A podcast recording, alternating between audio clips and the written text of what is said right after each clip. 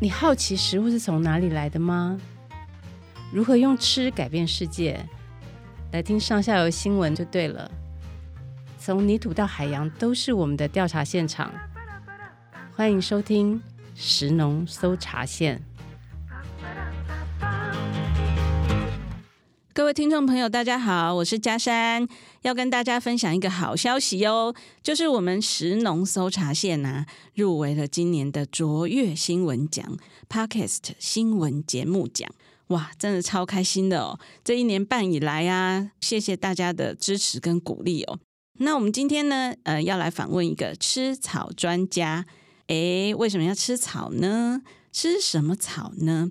其实啊，我们台湾人本来就会吃草哦，就是喝菜草得有没有？哈、还有很多的野菜，诶，其实都是野草。比方说，我们常常看到的鬼针草啊，也就是大花咸丰草，它其实就是青草茶的主要原料哦。还有龙葵，龙葵俗称欧吉亚菜哈、它也是台湾闽南客家原住民都会吃的野菜。那这些野草呢，虽然看起来很不起眼哦，但其实呢是最能够反映风土的植物哦，而且呢也是非常健康的食物哦。我最近呢、喝到一个很特别的东西，叫做野草沙士。喝起来真的有沙士的味道，还甜甜的哦。可是呢，它真的就是纯天然的植物做的哦，完全跳脱我对这个青草茶这一类饮料的印象哦。那调制出这杯神奇饮料的人是谁呢？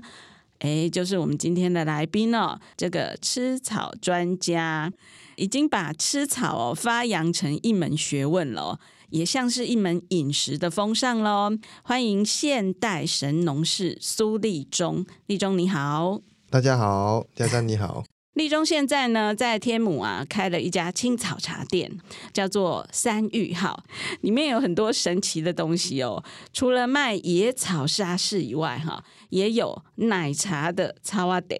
还有抹酱，还有热红酒香料包。还有琴酒哦，诶，这么多创新的产品啊，竟然都是用野草的配方去做的哦。李总，那个野草沙士有够好喝的，你可以跟我们讲一下这个配方是什么吗？怎么做的呢？哦，诶，我大概分享一下大致上的做法哦，但细节上面是我们的商业机密，，当然，当然 都会就是会暗砍一下了哈。是是是嗯是，呃，野草沙是我们的主要香料有三个，嗯，哦，一个叫马告的叶子，马告叶子，我们通常都是吃马告的果实嘛，对，用马告果实做香肠啊什么的，对但是我是用马告的叶子，嗯，对，它叶子有独特的香气，嗯，然后再来是大叶甜香。大叶甜香是，一般俗名叫做水八角，嗯它有八角味道。然后在哦阿美族的部落里面，它是传统的酒曲植物，酒曲做酒曲的植物。哦、可以酿酒的，对，然后他们做完那个酒曲，再去做呃，比如说糯米酒或是小米酒，嗯，对的发酵的一个一个很重要的关键的植物这样的东西。对哦，那大叶甜香其实在以前很多水田里面旁边都有，嗯因为它因为它因为以前没有农药污染，嗯，没有哦所除以草剂的除时草候，剂没有没有水没有污染，所以它嗯可以长得很开心。嗯那因为哼哼它哼其实对水质要求蛮严格的，哦，所以通常它只要在的地方都是那个水质的指标植物，嗯哼哼，就是很对干净的地干方净才的会地有方，。对，那哦可是因为后来整个发展起来，所以嗯那个大叶田香整个快不见了。那现在就是有些部落在积极的复耕，因为有这个植物才有酒曲，嗯，因为他们酒曲的重要原料是大叶甜香。是对是，对对对，所原来以带一如点此哎香，然后我们就主要是取它的香气，嗯哼哼，然后去混合做沙士的味道。还有一个是还什有一么？个是月桃种子，哦，月桃的种子，嗯嗯，哦，也不是用花，是用花种种子。哦子，因为种子其实就是香料，它有那个豆蔻的香气，豆蔻啊、姜啊、胡椒啊，哦辣辣的感觉。是所以是，这三个植物的原料，嗯把它混合打碎，嗯，然后再透过热水萃取，再去煮糖浆。哇，然后因为糖浆的基底是洛神跟柠檬，然酸后酸的，嗯对对对对，所以那个沙士喝直接加气泡水稀释就会变很好喝的沙士了，嗯，做出来是糖浆，嗯哼，对对嗯对，然后糖浆就可以比较好，比如说贩售啦，或是说你店里面要用，可以稀对释我那这样天就买了一罐糖浆回去，然后就冲气泡嗯水给小朋友喝，他们真的 好爱小朋友哦。超爱好，对啊，然后我也觉得很开心，因对为我就不用买那个外面真的人工的气泡饮给他们。但是为什么这几个东西竟然可以做出沙士的味道？我真的觉得太神奇了。我其实在，在做这个糖浆的过程，其实我原本不是说我要做一个明确我要做沙士这个东西，嗯而是因为有个机会，嗯，就是我要去重新改造洛神花果露的这个东西。嗯哦，然后后来因为想说，哎，洛神花果露，然后我就想要，哎，它怎么让它喝起来比较年轻的感觉？嗯，年轻的感觉，对，年轻的感觉，然后嗯跟嗯普遍消费者比较能够接受的状态。嗯嗯嗯然后我就试了果露味道，然后想说，哎、有没有可能是一些香料植物嗯可以拿来做运用？这样，哦，所以我就先加了马告叶子。嗯后来发现马告叶子加进去之后，哎，开始有沙士的雏形出现了。嗯嗯嗯然后我就在，因为还有一些细节跟蝙蝠的香气还没到，嗯，我就把我就想，哎，大一甜香跟月桃子可以拿来用，然后就变成这个配方这样。你很像那个童话里面那个巫师在调配那个 就各调种神奇的调野一大草锅，这样子，对啊，对然后然后竟然可以迸发出很特别的味啊道，而且里面其实有着原住民的智慧，对然后又把呃超阿德的这个概念就是整个转化了哈，对，就是它又变得年轻了，而且真的很年轻，连小朋友都会喜对，欢。嗯其实就我们试过很多客人，小孩子都很喜欢。我觉得你店里的那个野草茶哎，就是跟一般青草茶店卖的嗯也很不一样，对就是喝起来的味道特别的轻盈，比较凉嗯快，然后也比较、就是真的有一种青春感，感觉是年轻人会喜欢喝的味 你有道。变青春吗？我觉得好像有点回春，回春的对，就是跟我去，比如说万华好了，那边可能也很多陈超啊点啊是，对不对？然后就会觉得在那边，呃，可能喝到的陈超啊得是比较深沉的味道，啊，对，真的是就是比较传统的味道啊这样。然后在你店里面喝的时候，感觉就特别不一样，就是很很嗯轻盈的感是觉，轻飘飘的感 觉。有那么轻飘飘也是刻了什么东西吗？差不多，差不 多。那到底这个做法，或者说它的概念有什么不一样吗？呃，其实我们要先从这件这件事情，要先从三月号为什么叫野草茶而不叫青草茶店哦，是这个名字先说起，好，因为我们在开这间店的时候。其实确定要做野草相关的主题，我们就在想说，诶，其实因为我们想要先让大家能够对这个领域不要直接有刻板印象，嗯所以我们叫青草茶的时候，大家就会有很直觉的哦，这个可能就是比较深沉啊，比较不是年轻市场会喜欢接受的东西。嗯对，那我如果讲野草茶的这个方向，其实大家会好奇，嗯他们不了解，但他们会进来问，嗯他们不会看到说哦，谁超点，然后他就走了。嗯嗯嗯，对，哦，所以就是我们那个时候开始在做三月号的命名的时候，要做这个方向，我们其实就觉得野草茶这件事情一定要先讲出来。嗯对，然后再一个，这个野草茶的那个名字的用意，其实是我想要讲的是台湾的野草有很多面向，嗯就是很多民族使用野草的方式、智慧跟一些用法等等嗯，都很不一样，嗯不是只有青草茶这个系统脉络的用法。青草药系统是一个脉络，嗯哦，它是比较闽南啊、客家人从中国那边传过来的一个使用的方式，这样。可是台湾的原住民啊，或是其他的民族所在台湾这边使用这些植物的一些方式跟智慧，其实都不一样。嗯哦，所以我会比较用中性的“野草”这个字去讲我们想要做的这个野草的产品的开发运用。是那也希望它可以比较年轻化一点。其实我们自己本身就有那个比较传统的超阿得，嗯我们自己就从传统的超阿得开始做的。嗯嗯对，在开店的一开始，我们就最传统的三支产品叫做野草茶，野草茶就是青草茶嗯哦，然后洛神花跟那个苦茶嗯 c o d e 啊，哦哎，就这三种。嗯对，那这三种是我们一开始做的，然后后来才慢慢衍生出变化的调饮，嗯然后甚至后来才变成有茶包嗯哦，然后甚至有糖浆，嗯然后再更多比如酒这件事情这样。嗯嗯对对，但我们最根本还是采草得，因为我觉得采草得还是呃，蛮是我们这个脉络里面哦，老人家会使用的一个智慧的概念。嗯，所以我用野草是包含很多面向的使用野草的方式，这样。嗯，嗯但是还是没有忘本，就对了，对对对那个根源还是在。即便创新到比较年轻人会喜欢的方式，但我、嗯我们还是呃会有很传统的东西在。对啊，对但是它接下来就发展成青草茶二点零、二三点点三点零，对对对对，嗯，所以这样子也吸引了更多的年轻客群嘛，对不对？对就是应该也蛮多小姐啊，还是小姐，对， 真的真是的哦有就年不会轻化只有。趋势对啊，不会说只有阿北来跟你买，诶、我们店阿伯反而少，因为一般传统阿伯会觉得嗯，啊，菜草得一杯二三十块的有啊，嘿，啊，我可能卖到七十块，遐贵。对啊，阿北你敢毋知影即马手摇饮拢已经六七十箍嘿哦起对跳啊嘞！嗯哦，租这个还个开价数，还个租足久诶，啊，对啊，所以所以你常常都在那边熬青哎一草个礼茶拜，一次，嗯我一个礼拜煮一次茶，嗯哼，嗯，啊，一次就是一整天，大概九到十个小时，哇塞，那很辛苦欸，所以人力成本很高啊，对啊，应该满头大汗吧？对啊。然后现在插花又没有以前那么便宜，嗯，对，所以其实我们在自己在做，也是花了蛮多工序才有办法把插花得煮的比较纯粹，味道比较干净，即便是传统的味道，哦是可是它喝起来就是跟别人比较不一样，这样。哦，所以这对个做法真的有它的美感存在啊。对，，但是嗯七十块我们觉得算是很合理的价钱，嗯，对啊哼哼哼对，但但年轻人是接受的啦。是啊，对啊是啊，是啊。那你为什么会觉得发扬野草这么重要呢？你是念植物系的吗？我是念昆虫系的，我本哦昆虫昆虫系，哎昆虫是我原本的专长，这哦样。那因为我是其实是因为喜欢吃东西，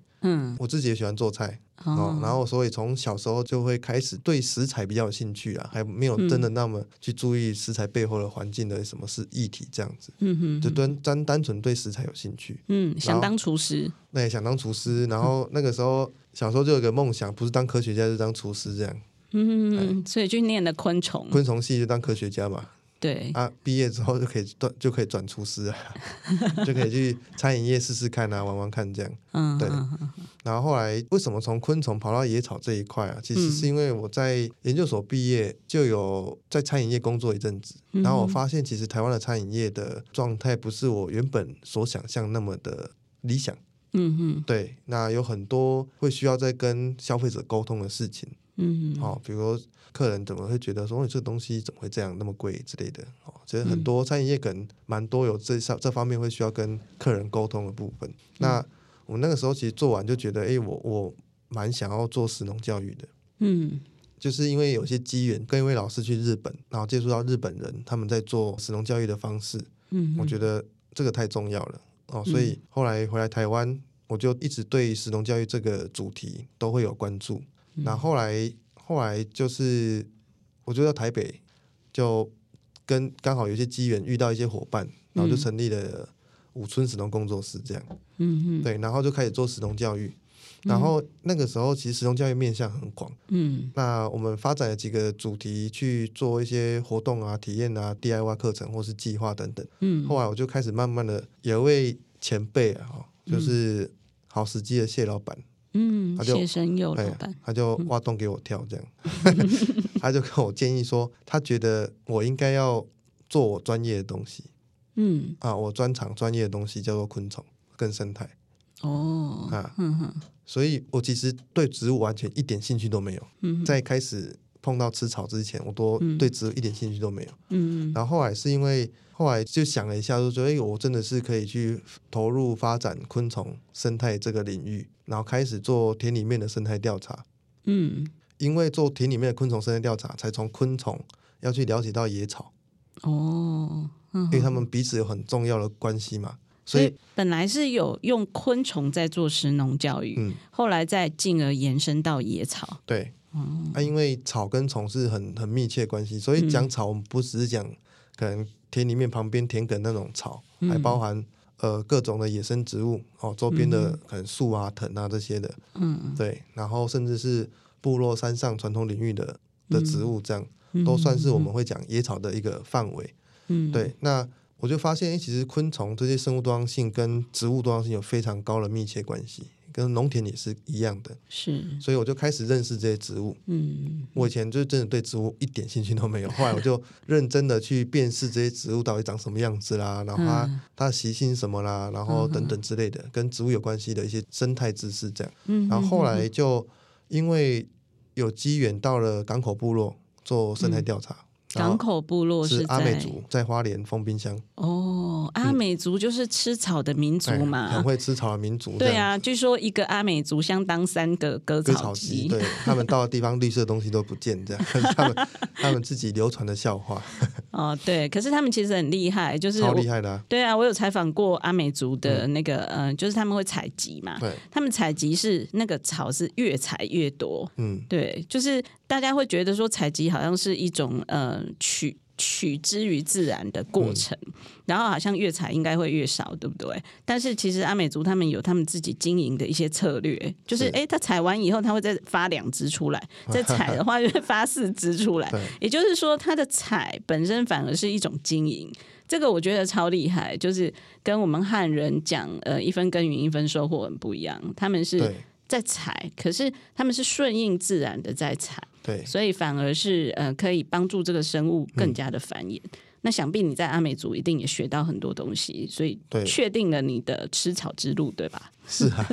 就是在部落里面有跟两位姨娜，姨娜就是呃部落在称呼长辈女性的阿姨或阿嬷、妈妈那一类的、的称呼这样。嗯，那因为是刚好有个小小计划，然后去做部落的那个野菜的调查，哦然后那个调查就是要去记录姨娜他们的采集的野菜的种类，然后怎么吃、怎么煮、怎么料理这样。哇，正中下怀，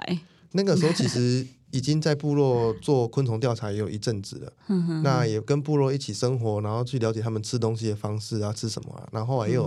也有机会去那边做野菜调查，我发现诶，他们超厉害，就是两位姨娜他们其实不会跟你说哦，这个呃你要遵守什么采集伦理啊，哦要怎么采要什么。嗯环境才会好，他们都没有讲这种东西，对，他们就是生活里面自然而然那个习惯行为，嗯就是从他们的妈妈或阿嬷或是祖先传下来的一个精神跟智慧这样。嗯那因为我跟他们在采，就记录也知道他们怎么去跟大自然互动，嗯，就会发现哦，他们的对待环境的方式其实就是第一个你够用就好嗯啊，真的有丰收分享给别人嗯嗯嗯啊，你采他们的概念就是你拿你从大自然拿这个东西，你也要留东西给别人。嗯这个别人不一定是人类，有可能是大自然生物，啊、哦，是，哎，他们不会把那个东西全部从那边拿走。嗯嗯这个跟我们传统的那种一般人的思维比较不一样。有时候他们嗯传统人会觉得，哎、这个东西很有用啊，我就全部把它连根拔起带走。对，他们就不会，他们会整个真的会留给大自然嗯去做共用这样子。是，对，所以分享这件事情对他们来说是很重要一个核心精神。分享，嗯那分享也包含是说多了就分享给别人。那如果可以的话，也就是拿自己够用的，嗯这个概念其实对我来说也是蛮重要的，以至于到现在我们在跟很多部落或是农场在合作的时候，都蛮、嗯蛮是重要的一个方式。这样、嗯嗯嗯，对，也就是说，不是只有学到了怎么用野草对做成食物，还学到了它背后这个人跟自然互动的精神。对，嗯，那你第一次用野草做的食物是什么呢？如果要讲我人生中 第一次用野草做的食物的话，嗯应该是如果小时候有参与过的话，啊、应该叫做嘎当蒜头给 哦，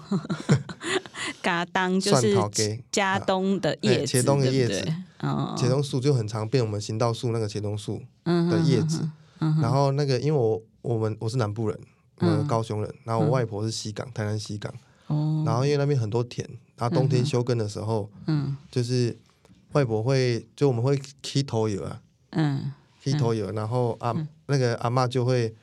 嫩那比较嫩的叶子茄冬叶哈，就把它嗯切碎，然后炒蒜头，哦，加油炒蒜头米酒，嗯然后塞到鸡的肚子里面，然后包起来，包紧紧的，然后丢到土窑里去烤，去焖呐、嗯嗯那土窑烧红了之后，把它全部盖起来去焖，嗯然后四个小时，那个味道超棒。哦那是小时候的记忆。嗯然后第二个东西叫做欧吉亚菜，嗯哼哼哼对，这两个是从小吃到大的野菜。哦，就野生植物这样子。是对是。那后来开始做食农教育以后，就是您刚刚说本来是呃以昆虫嗯，为主嘛，后来就改成用野草嘛。那我记得你有讲到说，呃，有曾经为一个社区做野草的饭团，啊，嗯，其实饭团有点像是在想要帮社区开发一个更好操作的食物。嗯，对，一可以可以把野草融进去的食物这样，嗯，但野草饭团之前，其实我是做野菜汤，就从哦一纳，因为我在港口部落学完野对，菜汤的概念，我想要嗯分享给别人，所以我们嗯其实是先做野菜汤，嗯，就是 你要去田里面采很多草，然后做成一锅是嗯汤是这样，子，啊，你做成汤的过程，你也认识这些植物，嗯，跟它把生态吃进去，后来就稍微再变形，变成饭团。嗯那这个饭团其实。呃，比较像是让小朋友比较好玩的方式嗯去做饭团，因为饭团是就像画布嘛，嗯，它是个白色的画布，哦那你可以用采到的花草，可以生吃的花草做装饰。嗯然后嗯我后来发现，就是可以用大花咸丰草的嫩叶，哦，就是我们嫩叶刚刚说的鬼针草，哎，鬼针草或嗯恰杂布，它的嫩叶去炒成野菜酥，哇，那效果非常好。你说炒它的叶子，对，就是叶子先烫过之后，嗯然后把水沥干，嗯弄松了之后再加油，可以多一点，然后把它炒，哦炒到像那个咸酥鸡的九层塔，哦，脆脆的，哎哎哎，薄薄的，对，然后再加胡椒盐，嗯，感觉很好吃哎。哦，那个 超下酒。哦，然后后来办饭团之后，再加上当地的特产，比如说我们在其实这个野草饭团啊，嗯是最主要是在呃新竹北埔乡南埔村的这个客家村落嗯去开发出来的。嗯那因为这个村落他们有种很多桶柑，哦，那些桶柑只要盛产吃不完卖不掉，他们就会做成像蜜饯的东西，嗯，就是把桶柑加冰糖熬成蜜饯，变桶柑饼。嗯，那这个桶柑饼呢，呃，他们社区就在想说，哎，可以怎么样开发更多的使用方式？嗯嗯好、那我后来就把野菜蔬他们嗯种的米嗯做成饭团，再加嗯桶干饼切碎，哦把它包在里面，效果超好。哦，就是刚刚那个鬼针草的叶子，的那个野菜蔬，呃哼哼，对，然后加包在桶饭团，嗯，干，碎碎的桶对干，然后拌在里面，哦，跟饭团，所以有果香，又对有草香，又有米饭香，对。而且其实、嗯其实大花咸丰草变成野菜蔬的时候，已经不是炒香了，哦已经是一个像海苔哦海苔酥的味道，哦，有一种烘焙过的感觉，嗯烘焙过就是油、油炸过的感觉。哇，然后再加胡椒盐，那个整个就是已经转化草的味道，然后跟柑橘类的香气搭在一起是很 match 的。哎，这真的超有创意的哎，好厉害，主要是因为我们想要设计操作简单的方式，嗯，然后把这个概念交给呃村落的居民，嗯，嗯然后他们在哼办活动的时候也可以直接在田里面操作，这样、嗯，他们以后就可以自己复制这自己个复制。嗯，哦，就是把这个社区的呃，它环境中对有哪些东西，然后就诶，整个都把它凝结在一个饭团里面，对然后小那哎朋友又可以玩又可以那也吃，教他们嗯说采集野草要注意什么东西啊，比如说嗯真的是田里面要干净的嗯，才有办法采嘛，哦啊，对如果你有用药就不能采。当然，哦，我当们然就会就会特别跟居民他们讲说，哦，如果你嗯，找人家来办活活动、采草活动，一定要注意你的田里面的干净哦的、安全的这样子。所以这个也顺便教育一下，对，一定就都是会整套就交给他们。 对啊，就是请大家不要对这些草喷那么多药，因为这其实是可以吃的诶，是好东西，甚至是我通常会带这种活动，都是不喷药的农地，嗯我才会带活动，嗯嗯，对我才会。会用它的草这样。听起来很棒，就是龟头哎哈，一嗯整套的食农教育的理念了哈对。还有，我上次去访问你的时候，有喝到一个很特别的，叫构树古香茶。嗯大家知道构树吗？构树是一种呃很野、嗯生长力很旺盛的树嘛哈。然后这个树的叶子竟然可以弄成茶，然后我喝下去，我觉得很棒，就是它有青草味，也有那种稻米烘焙过的香气，然后又有茶的层次感。里面其实明明没有茶叶，是构树的叶子，但是却又有茶的感觉。可不可以谈一下这一个作品？就是这个构树为什么会变成你的创作的素材？还有你是怎么去去处理这些这些素材的？构树其实我在用之前我就知道构树其实很有台湾的一些民俗意义在，嗯对，它有很很多的故事可以讲。那只是我没有用过过树，我不晓得。那个时候其实是第一支我们三月号的茶包在开发的时候，嗯哦，那个机缘也是也是好时机的 和谢生佑老板哦，谢老板哦，他他给我一个题目，他说，哎，他有办一个市集，请请我帮那个市集办一个野草，开发一个凤茶，嗯然后那个题目叫做台北的野草茶，嗯然后我想说嗯什么是台北的野草茶？嗯那个茶包现在我们店里面卖还不错，那个茶包是我们第一款嗯，开发出来的茶包，然后后来就因为就因为就认识那个一个农场的主人叫春轩农场，嗯然后后来就我们就去春轩农场去看他们场地啊，找一些灵感啊，说哎可以有有一些什么创作这样，然后后来就看到他们哎农场的构树长得很好，嗯然后他们平常都会拿来喂一些动物啊当饲料等等，嗯嗯那后来就选了几个植物哈，就是构树、桑叶、大花雪草跟鱼腥草，都是他们呃农场有的植物。嗯那那个时候在试构树，我就想说，哎、构树没用过，嗯来用用看。然后因为刚好那个农场主人他以前有做茶，所以有一些传统的制茶设备，嗯，所以就请他帮我们嗯试试看，用白茶做法做构树看看效果怎么样。哦，就把它当成茶叶来做一些什么揉捻呐、呃，没有到嗯尾揉，就雕尾雕啊，尾雕，然哦后所谓的氧化或发酵这样子，然后后来用烘焙，嗯哦，哼长时间的烘焙去把味道培出来，这样。那嗯后来我们做出的那款凤茶效果非常好，就是很多很多人都喜欢喝，然后嗯我们就觉得说，哎，这个方向可以做，所以就把嗯这一支的这次做的东西凤茶就变成一个茶包，然后那一嗯次才知道原来构树的影响力那么大，嗯，因为这个茶包很重要的味道就来自于构树。构树为什么那么特别？你刚刚说它它有一些文化意涵，呃，构树如果是讲文化意涵的话，它其实就像是比如说，我们会说构树的俗名叫罗嘎球嘛，罗嘎草，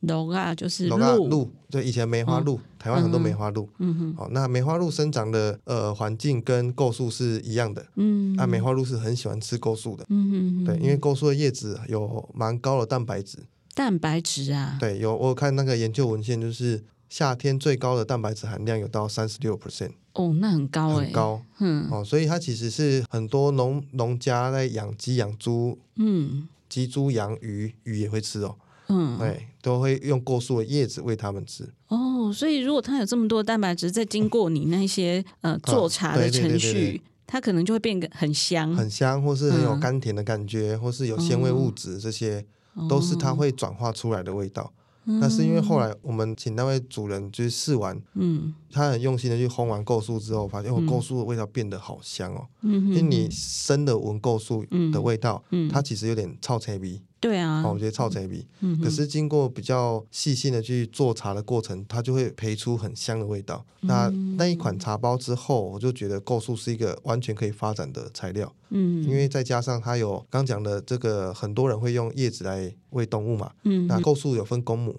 功我们能大家比较认识的是母的会结红色果实，很甜。嗯哦，它可以做果酱啊，做一些腌制物啊，做点心啊等等。嗯那公的树它会开花穗，嗯啊，嗯嗯部落会说那个叫做毛毛虫对对对，哎我有毛看毛过虫绿啊绿色绿的一这样条，啊啊，嗯，如果是花开了，就整个就是毛毛的这样，很像毛毛虫而。且它可以炒来吃，哎，炒来嗯吃煮汤，或者是我们部落人是把它腌成酱菜，哦，然后冰，冰箱，然后就是烫完之后加盐巴辣椒腌起来，嗯，然后就一包一包冰冰箱啊，要吃就拿出来解冻这样。嗯，然后有客家人跟我分享，他吃构素的方法是裹面糊去炸做天妇罗。哇，这个听起来更好哎，吃很，好，也都很 好吃。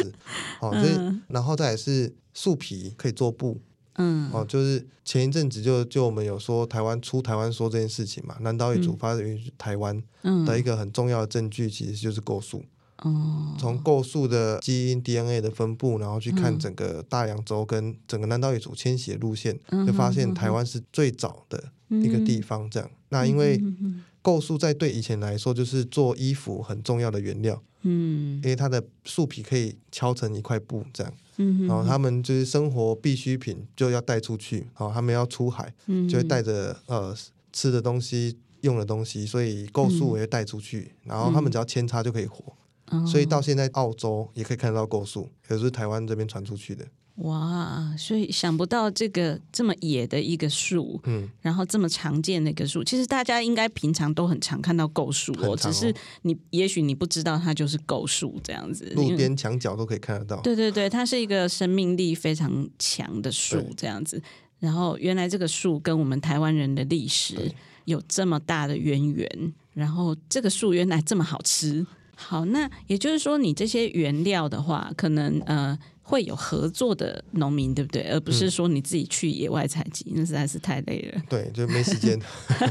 就是会有一个让你放心的农场，然后这个农场里面可能种的东西，你都可以拿来用嘛。嗯嗯哦，像我看你有一支呃琴酒，嗯，琴酒，哎，你看从做茶又跳到做酒，我们一开啊始说做沙士，对不对？结果沙士完了以后又做成茶，做成饭嗯团，做成酒这样。那琴酒我觉得也是一支很特别的产品哈、就是呃，它的来源是台东的一个叫阿比野菜的农场嘛，嗯对不对对？然后用的是我们传统的药酒里面会用的材料，三叶刺五加，嗯还有牛奶脯，对，可以可以讲一下这个琴酒的这个发想的历程嘛？因为我觉得这个也好特别，琴酒感觉是一个西方很时尚的一个东西，为什么会变成好像用我们东方的嗯不要的这些材料来做呢？其实那个时候找我做这支酒的朋友，就是他们这个品牌叫石河，他专门在做台湾的酒这样。嗯那他那个时候来找我做酒的时候，就就说，哎，想要看能不能合作一支台湾的琴酒。嗯，那其实琴酒对我来说，本身它就是西方的最古老的药酒之一。哦，是这样啊哎、，西方的药酒，他们以前会泡一些他们西方的香草啊、草药植物啊、香料植物泡成酒之后，如果你生病了怎么样，他就会用那个酒稀释给你喝，哦就是用那个来治病这样。那嗯后来因为禁酒令的解除，所以琴酒这个东西才会在西方国家蓬勃发展。那因为琴酒概念其实最主要是杜松子，嗯哦，然后再加搭配看你要泡什么味道这样。嗯那嗯我那个朋友后来找我做琴酒的时候，就觉得，诶，台湾如果要做琴酒，我就想到药酒。嗯那药酒，台湾的药酒是什么？最耳熟能详就是波友酒啊。嗯嗯哎呀，啊，很多老人家家里都会有自己泡一用一用黑黑的波友酒，嗯嗯所以我就想说，诶，那我们就想要用波友酒这个概念去讲台湾的琴酒的味道，这样嗯，对，所以就选的呃三叶刺五加跟牛奶脯都是够劲喽的啦，够劲咯，哎劲劲够劲嘞劲，good 够劲喽哈啊，哦好好就是真的这个酒你喝的时候，其实会让你身体很温暖。哦，就是感觉那个筋骨有通畅的会感有觉，通畅、舒畅感，舒服会比较舒服。嗯，对，那其实也是因为跟我们做三月号的概念一样，就是想要把野草的概念翻转，嗯让它不会有落入刻板印象的状态。嗯所以大家对于波有具的刻板印象就是，嗯，呃，一用黑黑的东西，喝起来味道很重，这样，然后对。就是哦，就是有可点能还难。有泡奇怪的动物对在里面。对对对，还有奇怪的东西 在里面，这样哦，所以但最纯粹的波有具其实都是从山里面的植物哦，嗯拿来浸泡的，但其实因为泡的时间很久，所以喝起来味道会很重、嗯很沉。嗯那其实也不是一般消费者能够接受的嗯哦。但是其实我们想说，诶，如果是这样，那有没有办法把它做比较轻、嗯比较能够有多香气层次的酒、嗯啊？所以我们就会用一些植物的配方香气去调那个味道，哦然后用基酒是米酒，二次蒸馏的米酒去做植物的萃取，这样哦，基酒是米酒啊，对那还对，所以是喝很起来还在有地。台湾味的味道。嗯，对，所以其实我这支酒有拿到蛮多部落去跟部落的认识的老人家分享，嗯他们都很喜欢那 支酒，对，都很很有对台湾味生命力的味道，这样，真对的，，但又又不是那种厚重感，是比较嗯清香轻盈，然后香气是很有层次的。是那是这支酒主要想要跟大家讲的故事就是。以前人在台湾这块土地上很辛苦地劳动，就是农业啊、工业时代的累积，嗯那他们这些人劳动完之后，嗯，回家休息都想要喝一杯补药酒，让自己身体舒服嘛。哦对对，就这个概念有点像是我们想要透过这支酒去跟大家去做一个致敬吧，以前老嗯人家致敬，大家累积台湾这些基础，是那我们希望可以把这个基础也在未来可以再慢慢发展跟发扬光大这样子、嗯啊，以及把这个山里面拿来的资源嗯泡在酒里面，也嗯希望大家可以认识这个资源，嗯，然后去嗯重视山里面的永续的概念，这样。欸 哦，听起来真的很棒哎，就是没有仔亏来，嘿，就在这个呃，就让山来帮你补 吧，这样子。那我们要回馈山林，嗯，对，因为我们从山里面拿回来，我们也是要放东西回山里面这样嗯，我在你店里啊，有看到一幅神农氏的画像，啊。请问一下，那个是你那 个你哦要那个拜是他 吗？还是也不是拜他，就是其实就是一个神农氏，我觉得很有趣，是因为我们嗯会开山芋号，我后来在一路这样在想这个机缘，嗯开在开店真的不是我原本预计规划的路，嗯开一间野草店嗯原本都不在我的选项之一，嗯那是因为一些机缘，后来在呃我们现在三芋号那个店面嗯那个那个空间，嗯后来就突然想通了要做野草这个主题，嗯，那我们店旁边有间庙叫三玉宫，哦主神就是神农大帝。哦，对，那因为哇一些机缘，我认识了我现在的太太，嗯然后因为那个空间是太太他们家的店，嗯然后后来才决定要在那边做椰草这个品牌。哦，后来在想，哎，这个脉络会不会跟神农大帝有关系？对啊，有点命诶就中很注定近的感很觉，近，走路不到一分钟就到了。嗯，所以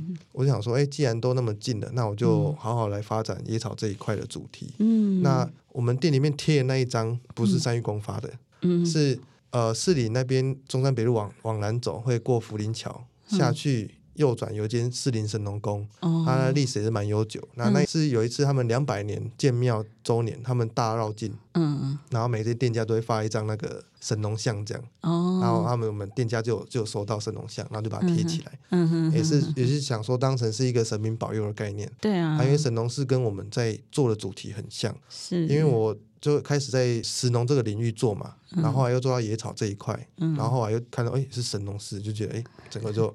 太神奇了这样。好像有天启的感觉 对。你你你曾经上次有跟我讲，你说过去神农氏吃草嗯是为了生存嘛？我因为要测试哪一些东西是可以吃，嗯以前没有粮食嘛，对不对？可是我们现代人到底为什么还要吃草？啊，对，你可以总结一下吗？嗯对，其实以前人吃草哈，是我我通常会跟大家分享，以前人吃草是为了生存，嗯所以神我那个时候在开店的时候就在想说。哎，神农氏既然那么近，嗯那我想要有神农氏的意向的想法在里面的话，嗯我就会想，哎，以前神农氏叫人家吃草，嗯尝百草嘛，是因为呃你生病了，真要草药去医治你嘛。嗯那教人家种谷物哦，这些都是为了生存。嗯那我们现在人到底为什么要吃草？我其实就有一阵子有在想这件事情，嗯后来想出来是。现在我们衣食无虞啊，哦，嗯资源都很丰沛啊，然后你生病都看医生啊，嗯你也不需要草药去治你的病啊，嗯那你为什么要吃草？嗯后来就慢慢的去想，呃，我在部落生活的过程，然后以及在持续在接触很多地方的过程当中，我发现现代人吃草是为了生活，生活，因为我们现在的生存条件已经满足了嘛。嗯可是很多人生活品质或是以太过忙碌了，太过忘记自己、照顾自己的状态、嗯哦，所以我们现在在用野草概念，反而是透过野草去认识你自己，嗯去关注你的身体状况。关注你的情绪，关注你的各种感受的事情，嗯所以野草它其实有很多各式各样的能量。那只是说你身体状态现在怎么样，嗯你可能会对某些植物、某些东西的能量会比较有需要。嗯那这些植物就可以帮你配出符合你身上的需要的东西。嗯对，所以像现代大部分人都是比较偏忙碌跟焦虑的状态。嗯那野草很多都是可以帮人家放松的，哦对对，放松，然后你可以缓解你的一些嗯紧张的情绪啦，或是你你忙碌清嗯热解毒清啦，热解毒、退会了哈对，传统跟退会，退退会就是让你的焦虑，焦虑也算一种火，嗯，嗯火的形式，然后是，它可以让你镇静下来，这样嗯哦。但退会只是一个大方向，嗯其实还有很多植物，比如说你不常运动，嗯手脚冰冷，嗯那你可能艾草就可以帮助你有些气血循环的功效，这样子。哦，嗯对艾草，端午对节那个艾草，对，所以其实植物有很多从以前人留下来的一些智慧，嗯即便是时代不一样，现在所谓的经济发展比较好的时代里面，嗯嗯，其实这些传统智慧都还是用得上你现代人生活里面，对，而且对这种疗愈不是只有疗愈身体而已，那我就觉是得也身心灵。对身心灵的疗愈，就是对那种自然的力量，借由草的形式，嗯然后你把它吃进身体里面，好像你跟自然之间也达到了某一种的共共振鸣、吧，共对振不之类对？的，嗯对。其实我后来就慢慢想，哎、其实现代人真的很需要野草的协助。嗯哦，就是你可能生活里面真的是很多都不是什么太大问题啊，生对生存上面不是太大问题啊。可是嗯你有野草的，在你生活里面不一定是都是你你每天要喝、每天要吃的东西，可是嗯它哼哼偶尔补充、偶尔去接触、偶尔去了解它，嗯它会让你的生活过得更好，真的耶，对，品质会更好。这个体悟好棒哦，对，所以我们嗯其实就会变成是，我们后来开始抓到这个核心的精神概念的时候，我们就嗯会就浓缩成是野草生活，就变成是三月号的很重要的核心。嗯哼哼哼，其实也是一种人跟自然好像重修关系的一种对方式，对不对对？因为照你刚刚说的，从阿美族的智慧谈起，嗯就是会觉得说，哎，他们就是跟大自然非常贴近的一个民族。那也许我们现代人在都市里面，嗯透过嗯、呃喝野草茶这件事情，或者是你把那个野草抹酱抹在面包上 面，对啊，都可以透过吃草去重新感受对，重新修复对你跟自然的关系。其实从你感受到它的给你的帮助，或是你真的嗯是可以从里面得到一些想法，嗯都可以。那你从里面有得到一些东西之后，你也可以嗯从里面开始去认识这些植物，对，以及认识这些植物它所身处的环境。嗯，哦，真的去往回去了解它的生态环境怎么样，因为我们最终目的还是让大家关注环境的状态、真的环境、生态跟文化的状态，这样，然后能够永续的去使用、保存。对啊，所以就回到说我们一开始讲那个野草沙士，对没想到那一杯很好喝的沙士，其实它背后告诉了我们呃大叶田乡对跟农田之间啊、呃哦一的些故事。各种对啊，这事情真这的样真的很有意思哦对。好，今天真的很谢谢立中哦，帮我们上了一堂非常深入的野草课。 谢谢谢谢，好，呃，那我们今天节目就到这边哦，希望大家喜欢这一集，呃，也帮我们按一下订阅哦。好还有，大家如果听完有什么回馈的意见的话，可以写在问卷里面，然后大家也可以去追踪一下三玉号的脸书，了解一下立中最近在哪里活动哦， 因为他经常在全台湾到处跑来跑去哦，所以大家如果就近的话呢，可以去上上他的课，听听他的演讲，然后参与他的食农教育活动，这样。好，那另外也就是请大家记得赞助我们上下游哈，让我们做出更好的节目和报道。谢谢大家今天的收听，也谢谢立中，我们一起跟听众朋友说个拜拜吧。，好，大家拜拜。拜拜，大家下回见喽。以上内容是由上下游新闻团队制作，我们是一个线上媒体，特别针对农业、食物跟环境制作每日新闻与深度的调查报道。欢迎大家上网搜寻上下游新闻市集。 Ba-ba-da-ba-ba.